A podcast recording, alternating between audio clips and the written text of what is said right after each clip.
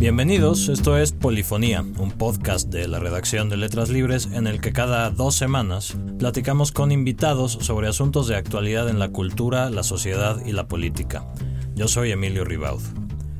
El pasado 19 de junio, tres organizaciones de la sociedad civil, Artículo 19, Social TIC y Red en Defensa de los Derechos Digitales, dieron a conocer el informe Gobierno Espía, Vigilancia Sistemática a Periodistas y Defensores de Derechos Humanos en México, que fue realizado en conjunto con investigadores del Citizen Lab de la Universidad de Toronto. Este informe documenta una serie de ataques contra periodistas y activistas en México ocurridos entre enero de 2015 y julio de 2016 mediante un programa informático de espionaje llamado Pegasus que fue desarrollado por la firma NSO Group que lo vende exclusivamente a gobiernos. El informe documenta que entre sus clientes se encuentran distintas instancias del gobierno mexicano, cuya participación en los intentos de vigilancia a periodistas y defensores parecería ser evidente. Este caso, que ha recibido gran atención de parte de los medios, no deja de ser uno entre muchos otros. Por mencionar ejemplos recientes, en las elecciones estadounidenses del año 2016, es de sobra conocido que hackers rusos robaron correos de altos funcionarios del Partido Demócrata cuya información, la de estos correos, terminó por alterar la relación de fuerzas en esa contienda. En meses más recientes ha habido ataques masivos de un ransomware conocido como WannaCry que han mostrado la vulnerabilidad de los sistemas informáticos de empresas, gobiernos y ciudadanos por igual. Los ejemplos se multiplican, las palabras ciberespionaje, ciberterrorismo, ciberguerra son términos de uso cada vez más común.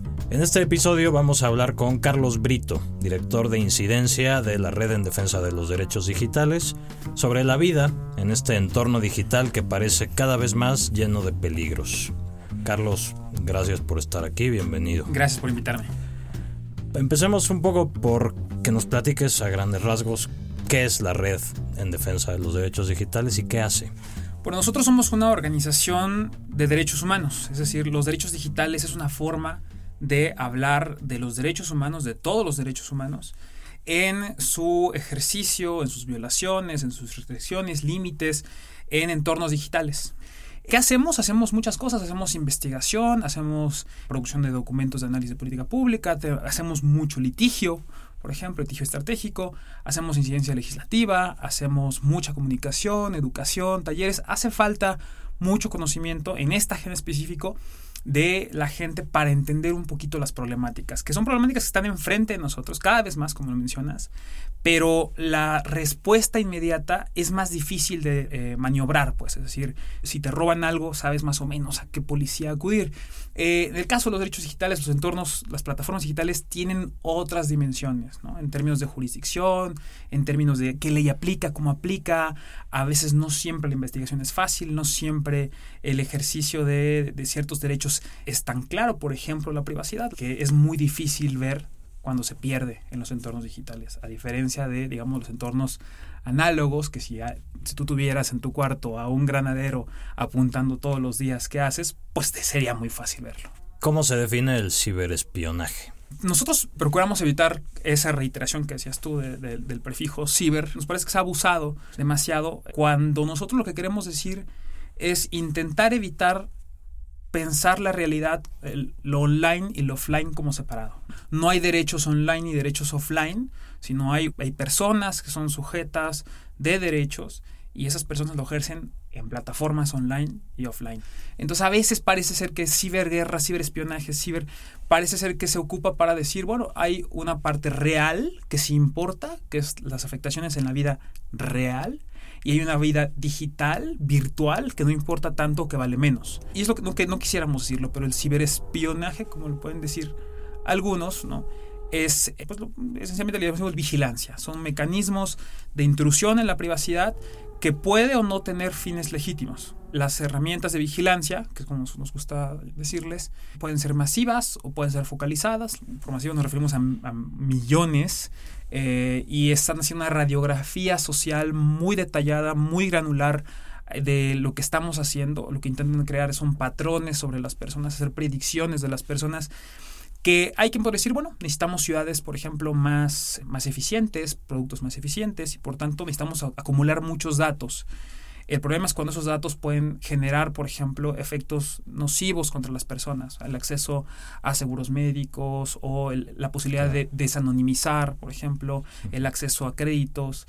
Es decir, de acumular demasiados datos, acumulas tantos, muchísima paja, pero que se vuelve, se vuelve inteligible, se vuelve claramente discernible quién es de quién. Está el tipo de vigilancia o, o ciberespionaje focalizado este, o espionaje que eh, pues son, son dedicados, son sobre personas específicas, son sobre sujetos específicos.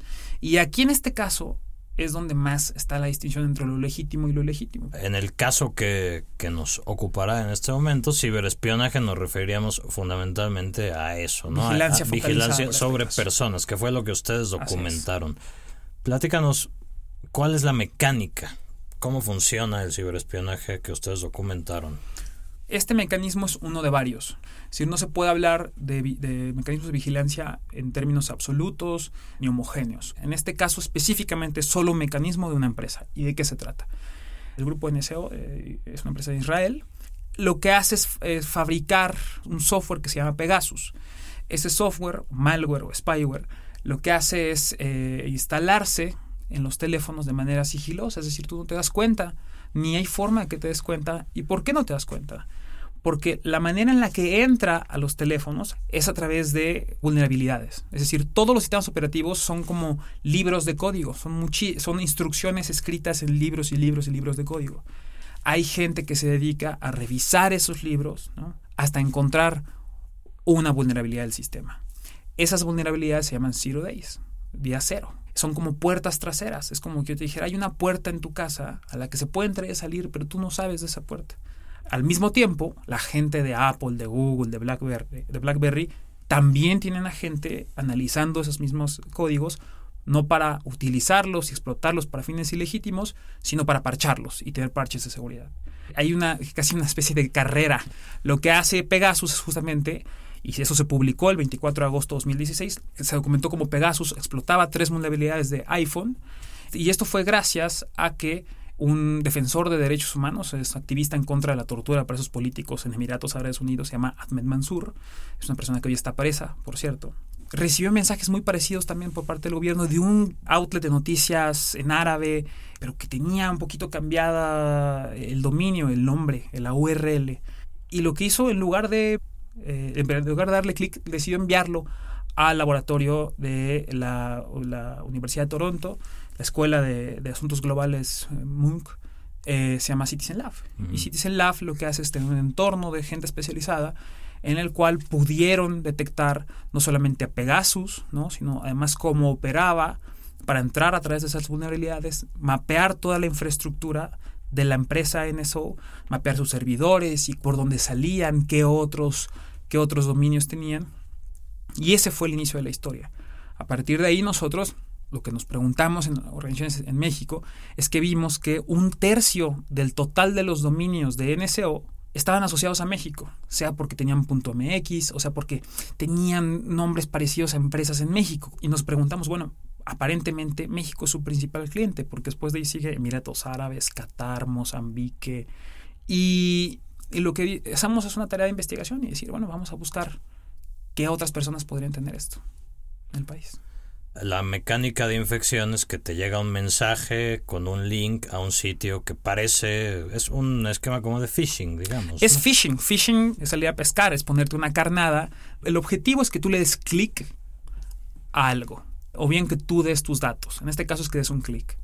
Y la idea es, en este caso, es mandarte mensajes SMS en los cuales te mueven algo a nivel emocional, que te obligan a decir sí le quiero dar clic. Pueden ser temas relacionados con tu familia, lo cual me parece que es muy grave. Pueden ser asuntos de tu profesión, ¿no? Noticias escandalosísimas de tu profesión, que además denotan que hay alguien que está siguiendo los pasos. Pueden ser temas relacionados con tu, a tu entorno, digamos. Ellos saben dónde está tu oficina, dónde está tu casa, probablemente. O saben cuál es tu banco, saben cuál es tu operador de teléfono. te envían un, falso retiro eh, anónimo de, algún cajero. Parece que alguien te, te, clonó tu tarjeta. Lo que intentan hacer ellos, eso se llama ingeniería social. Es decir, el ejercicio previo de una investigación de la persona a la que quiere entrar a su teléfono para poder mover esas fibras emocionales y así y que lean, le voy a dar clic. Te llega este mensaje, te persuaden de dar clic y en ese momento tu teléfono ya queda infectado y ellos pueden meterse a ver tu información. Y... El llamarle a eso intervención telefónica me parece desafortunado porque no estamos hablando de llamadas. Estamos hablando de llamadas y de todo lo demás. Estamos hablando de las llamadas, los correos, toda la mensajería cifrada, Signal, WhatsApp, Telegram, chat secreto, las videollamadas, tus contactos, todos tus correos, todos tus passwords de todas las redes sociales, fotos, videos, el calendario, blog de notas. Todo lo que tienes lo pueden también tener ellos. No solamente eso, sino que además desde aquel lado, una vez que infecta el teléfono, también puede hacer que el teléfono haga cosas. Es decir, le puede dar instrucciones a tu teléfono, como por ejemplo prender la cámara sin que tú te des cuenta o prender el micrófono sin que tú te des cuenta. Entonces se convierte, así como tú estás cargando ese teléfono día y noche, hasta la noche incluso está contigo, pueden saber tu ubicación constante en todo momento, de una manera muy precisa además. No solamente eso, sino que es un tipo de software que además sabe cuando alguien lo está buscando para esconderse. Y esto hace que aquellas versiones que dicen que esto es una intervención telefónica o que esto ocurrió desde siempre, o bien de que esto se encuentra en la Plaza de la Tecnología por 100 pesos, claramente no entienden la sofisticación y por qué este tipo de malware mereció al menos un contrato de 34 millones de pesos por parte de la PGR, de dólares.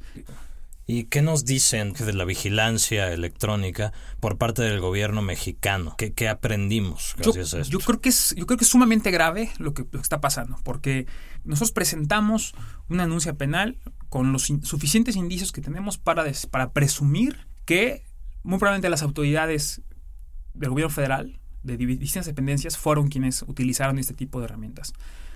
Esto es claramente ilegal. Estos son delitos potenciales en, caso, en caso de encontrarse en la investigación. En principio, ninguna de estas personas está siendo sujeta a un proceso penal, por ejemplo. Además, todo requeriría una orden judicial. Y no solamente eso, sino que una orden judicial y un proceso penal, probablemente incluso así, ni siquiera podría pasar un test de legalidad en decir hay otros mecanismos menos invasivos, incluso teniendo una orden judicial y en la persecución de un fin legítimo. Ninguna de estas personas que sepamos tienen una orden de aprehensión, tienen algún tipo de procedimiento penal. Pero cuando revisamos qué agendas estaban trabajando estas personas, qué estaban publicando, qué iban a publicar, si mandaron, por ejemplo, una historia, como el caso de Panama Papers, para comentarios por parte de las autoridades que estaban siendo citadas dentro del artículo, si tú ves los procesos legislativos en los que estaban, te vas a hacer una pregunta, y la pregunta es, ¿qué actor político en el país o en el mundo estaba muy interesado en vigilar a las personas que estaban publicando, trabajando Tanuato, Ayotzinapa, Xochixtlán, los 10 años de Atenco, la Ley 3 de 3, el Sistema Nacional Anticorrupción. Es decir, si, te preguntas y quién le puede interesar en el país, el conjunto y lo que, se, lo que se observa es que hay muchos indicios de que en efecto es el gobierno federal el que podría haber tenido. Además, las únicas autoridades de las que se tiene documentado que han adquirido esto son PGR y Sedena, y parcialmente de manera indirecta CISEN. Entonces se juntan todos los elementos. El mensaje de fondo para mí lo que deja ver es que la posición del gobierno federal en todas estas agendas, en lugar de, ser coadyuvar en que haya justicia, en que haya un diálogo, en la construcción, por ejemplo, del sistema anticorrupción, en, en el que se resuelva bien las acusaciones de tortura, de desaparición forzada, de ejecución extrajudicial, más bien lo que está enviando mensajes es que no, que intentaba anular a esa oposición, a quienes trabajaban, y por oposición me refiero no a los partidos políticos en este caso, sino, bueno, ya se sumaron a partidos políticos, pero sino a quienes estaban trabajando agendas que potencialmente generan un riesgo político para ellas. Estos son intentos de infección que fueron detectados y que fueron documentados. Evidentemente, supondríamos, no son todos los intentos de, de, de infección. Te pregunto, ¿tienen alguna idea, un estimado razonado de la magnitud de todo esto? Pues de Pegasus, en este caso, por ejemplo, el mismo mecanismo, seguimos investigando nuevos casos. Todos los días, incluso en redes, salen personas diciendo, yo también fui objeto. Y estamos en ese proceso de investigación. Así fue, de hecho, como pudimos después documentar el caso de los tres líderes panistas, ¿no? Roberto Gil Suárez, este, Ricardo Naya. Y lo que... Pero eso es una... Decía, insisto, es, esto que acabamos de decir de Pegasus de NSO es apenas un mecanismo en una industria, en un entorno, a pesar de que ya es un escándalo y es de los más sofisticados y más caros, es apenas una parte del problema. Nosotros en noviembre del año pasado publicamos un estudio que se llama Estado de la Vigilancia, en el cual documentamos la situación jurídica, por un lado, nosotros hemos hecho muchísimo litigio al respecto, para intentar generar controles de la vigilancia legal, que por legal no quiere decir legítima. Nosotros creemos que buena parte de la manera en la que está legislada y operada y ejercida la vigilancia legal es violatoria de derechos humanos por muchos lados. Pero también hablamos de eh, lo otro, la manera que se ha ejercido no solamente su estatus jurídico, sino cómo se ha hecho. Tenemos pues prácticamente el 99% de todas las, solicitudes de intervención de comunicaciones eh, o de vigilancia eh, legal en este país es sin autorización judicial, es decir, de manera ilegal. Hay muchísimas autoridades que no tienen facultades constitucionales que lo están haciendo.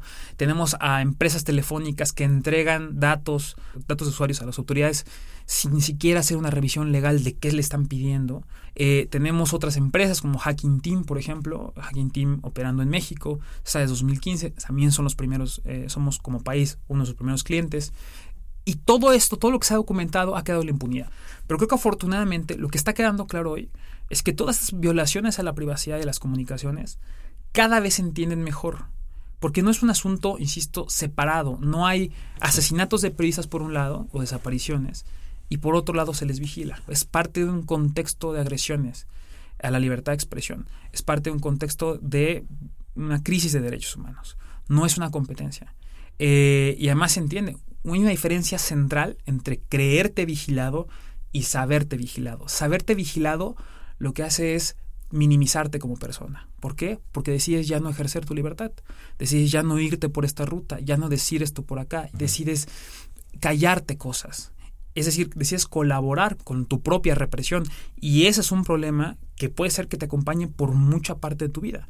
Porque los datos que obtuvieron estas personas no sabemos dónde están, no sabemos para qué se van a usar, no sabemos cuándo van a ser usados. Si eso lo multiplicas por toda la gente, gente minimizada, que decide no ejercer sus libertades, pues lo que tienes no es una democracia. Ahora, este caso es de todas maneras solo una de las manifestaciones de esto que yo no sabría muy bien cómo empezar a definir, pero bueno, dirían que en una edición reciente The Economist, la revista, tenía en portada la pregunta, no era una pregunta, era una afirmación. ¿Por qué las computadoras nunca van a ser seguras? El problema que definen en este número es como, bueno, en la medida en la cual toda nuestra vida está más conectada con la red, no sé cómo decirlo, es decir, no es solo el, celular, obviamente es ya una, una, un instrumento de uso común, lleva muchísima información, no es nada más la llamada, es la agenda, son las fotos familiares y tal, pero el problema no se limita al celular, el problema ya se extiende a las televisiones, a los a todos los aparatos, a los carros, a los carros exacto, ¿no? ¿Cuáles son los riesgos principales provenientes o no de actores gubernamentales que, que la gente de a pie, el ciudadano de a pie corre frente a estas amenazas? Bueno, lo primero que hay que decir es de que hay como dos actitudes, ¿no? La actitud paranoica que mientras más se entera de estos mecanismos de invasión a privacidad por actores gubernamentales, privados, etcétera, decide, uy, mejor ya no lo hago, mejor ya no uso tecnología. Y quien cae en una especie de cinismo, decir, bueno, esto es parte de la vida, podemos vivir agredidos, de eso se trata, eh, yo no tengo nada que ocultar. La respuesta es que no, que hay que vivir en medio, hay que vivir conociendo de qué se tratan las tecnologías, Así como nosotros nos preocupamos por saber qué estamos comiendo a veces o no, o qué nos ponemos en la cara o, o en qué carro estamos, hay que entender, es un esfuerzo de entender las tecnologías. Nada es 100% seguro. Asumir eso. La tecnología no es 100% segura, ni va a ser 100% segura probablemente. Sobre todo porque al mismo tiempo que avanzan las tecnologías que intentan vulnerar la privacidad y la seguridad, avanzan las tecnologías que intentan protegerla hacer una carrera, una carrera armamentista. Y lo importante no es entonces saber qué aplicación es la más segura en el momento o por qué, sino tener la actitud de buscar, que nos formemos un criterio, un criterio que busque tener higiene, ¿no? Así como que tenemos una higiene para un montón de cosas, es bueno contar con un criterio para decir, oye, quizá por ejemplo hace poco WhatsApp no tenía mensajes cifrados, por ejemplo. ¿Qué es el cifrado? Bueno, el cifrado es, un, es una forma que, esencialmente un mecanismo que le da seguridad extra a, los mensajes de texto que te protege de ciertas cosas. Entonces lo importante es tener un criterio. Necesitamos tener eh, eso, comunicaciones cifradas, saber de qué nos queremos proteger y cuáles son los alcances de eso. No caer, sobre todo lo más importante es, así como para las fake news, toda información que veamos en cualquier lugar, información, liga, mensaje de texto, SMS, cadena de correos, toda información que nos haga sentir en el primer segundo escandalizadas, que digamos, uff, esto, le necesito dar clic, pensarlo dos veces. Es un buen criterio, por ejemplo. Que te evita, si te llega un correo, por ejemplo, que te llega, te dice, alguien está intentando entrar a tu cuenta, guarda la calma. Puede ser phishing, puede ser alguien que te quiere robar tu cuenta. Si te llega un, mensaje de SMS que te dice, eh, murió mi papá, nos vemos en el... a ver, guarda la calma, pregunta. Y ese, es, y ese es un criterio que te sirve para la extorsión, que te sirve para eh, invasiones a la privacidad, para robo de cuentas, para duplicación de identidad, para un montón de cosas. Pero entonces es un criterio y es una actitud. No es el final, de, no, es la conclusión de esa actitud. Es siempre guardar la calma porque allá afuera hay mucha gente compitiendo para que le demos clic a cosas. Y es que eso es interesante, ¿no? Porque al final son mecanismos a lo mejor técnicamente sofisticados, pero que dependen de, la, de la explotación de mecanismos bastante básicos, la culpa, el miedo, la... Y una frase dentro de esa industria es, ¿sabes por qué lo seguimos haciendo? Porque sirve. Es lo que dicen ellos sobre nosotros. Seguimos haciendo estos mecanismos porque la gente es humana, es, tiene fallas, y esos miedos, esas inseguridades, esa aprehensión que sentimos, despertarnos en la mañana y ver 700 cosas y, y a ver de qué me perdí, y breaking news, acaban de matar a no sé quién. todo eso es una de las cosas que hay que combatir, por ejemplo. Hay que guardar siempre la calma ante ese tipo de sucesos no abrir cualquier cosa, no descargar cualquier documento, por ejemplo, cualquier adjunto que nos mandan por correo. Hay un montón de elementos que nos pueden dar eh, mejores, mejores términos. Esto que me describes es la manera en la, que, en la cual uno puede evitar caer en estas trampas. Quisiera que me platiques un poco cuáles son los riesgos identificados, qué es lo que más frecuentemente pasa. El cifrado te protege de un montón de cosas. Prefiere mensajería cifrada, prefiere sitios web cifrados ¿Cómo sé que si son cifrados? Hasta arriba dice HTTPS, dos puntos diagonal diagonal. La S o bien trae un candadito verde. Si vas a ver sitios de noticias no importa, pero si vas a meter datos, HTTPS. Si vas a poner contraseñas, HTTPS. Pero hay otras, por ejemplo, como decía, como el phishing, y hay otras en las cuales sencillamente no te puedes prevenir. Por ejemplo, en el caso de metadatos, es, es vigilancia masiva, la recolección masiva indiscriminada de metadatos por el solo hecho de existir los celulares, ya hay una radiografía de lo que hemos hecho en todo momento, cada paso que damos en los últimos dos años. Y está dispuesto para que las autoridades sean en tiempo real. Eso es un problema por la falta de controles y por el abuso que se hace de, acceso a datos retenidos. En Europa, por ejemplo, fue encontrado por el Tribunal de Justicia de la Unión Europea como totalmente desproporcionado, incompatible con la democracia y fue expulsado al ordenamiento jurídico de Europa por ser así, por ser tan masivo y presuponer que todos somos potenciales criminales. Y entonces, de eso no te puedes escapar, por ejemplo. De eso no nos podemos escapar. Y la única forma de escaparse es presionar al Congreso, presionar al Congreso para que modifique eso. Eh, hay quizá otras, por ejemplo, una que está creciendo en popularidad que se llaman los IMSI Catchers, que son una especie como de eh, falsas torres de celular. Tu, celular siempre se quiere conectar a una torre la más cercana, ¿no? De tu, de tu, de, tu compañía de celular. ¿Y qué pasa si una camioneta se estaciona fuera de tu casa y trae una computadora que simula ser una antena de celular? Pues tu teléfono se va a querer conectar a ella. Y en lo que tú te conectas a ella, lo que hace es tirar barreras de seguridad y poder tener, no como Pegasus, pero sí una idea bastante, bastante clara de qué estás haciendo, qué estás recibiendo, con quién estás hablando, cómo lo estás hablando de esa te puedes proteger, tampoco te puedes proteger, a menos que tú tengas un IMSI catcher propio. Es decir, las tecnologías están avanzando mucho y como personas de esas no nos podemos defender.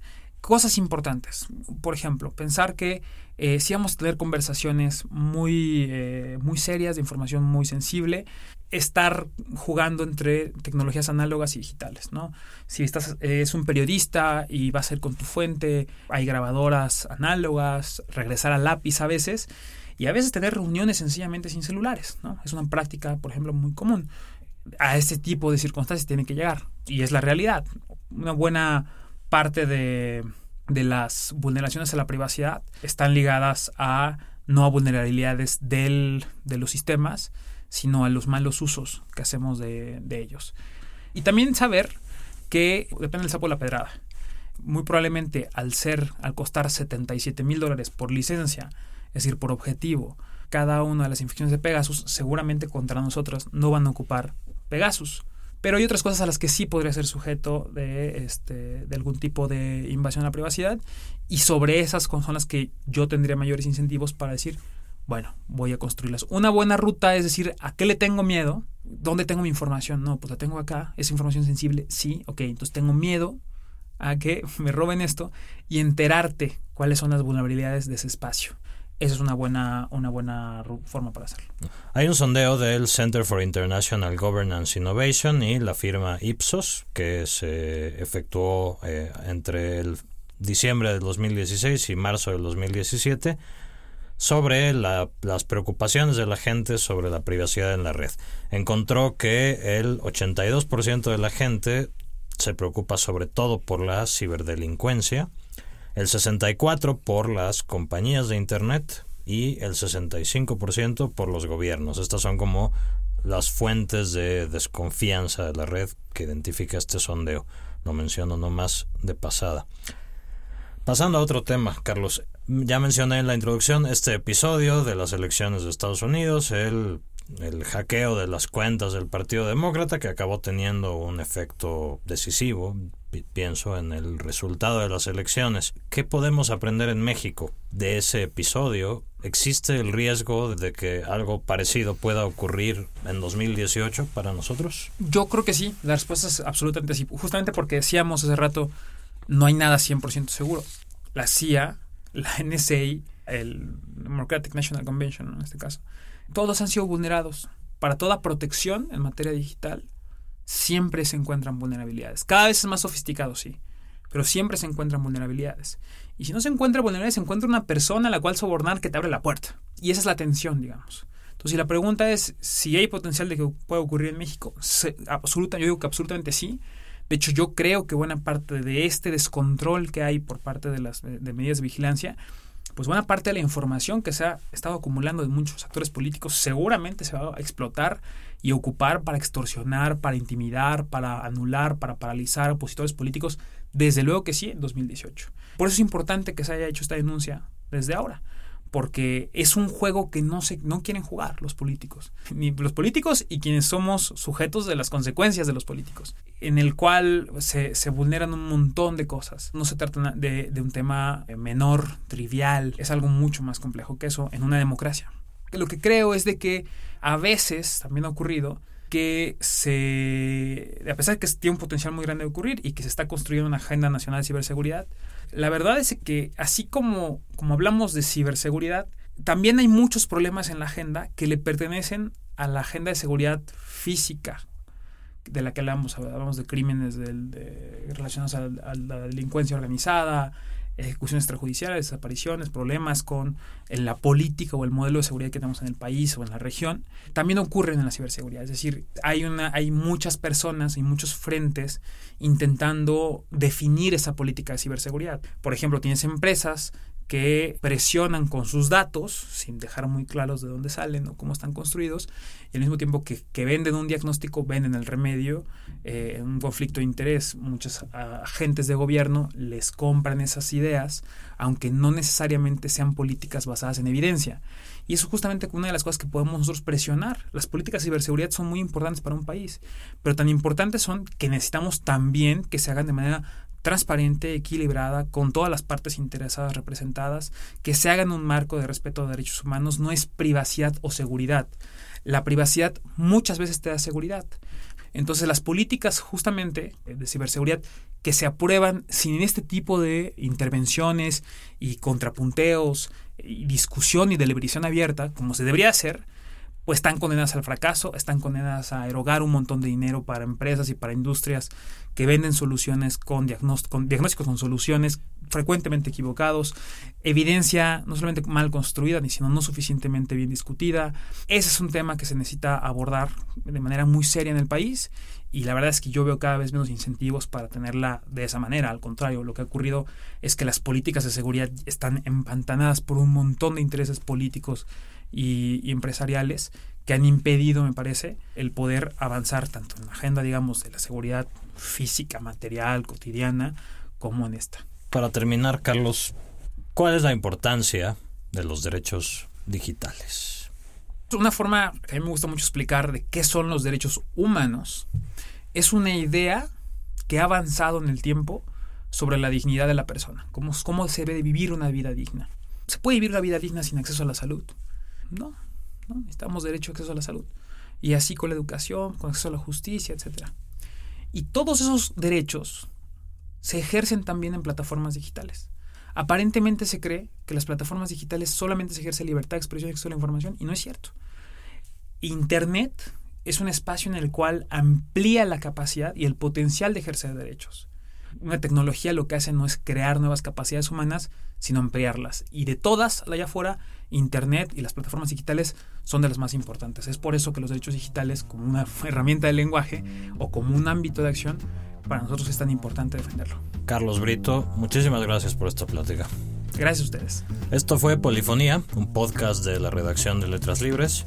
Volveremos en aproximadamente dos semanas con un nuevo episodio. Mientras tanto, pueden suscribirse a este, a los demás podcasts de Letras Libres a través de iTunes, de Stitcher, de SoundCloud y de cualquier otra plataforma de distribución de podcast. Por favor, no dejen de compartirnos sus valoraciones, reseñar nuestros podcasts. Cualquier comentario es muy bien recibido. Gracias por escucharnos.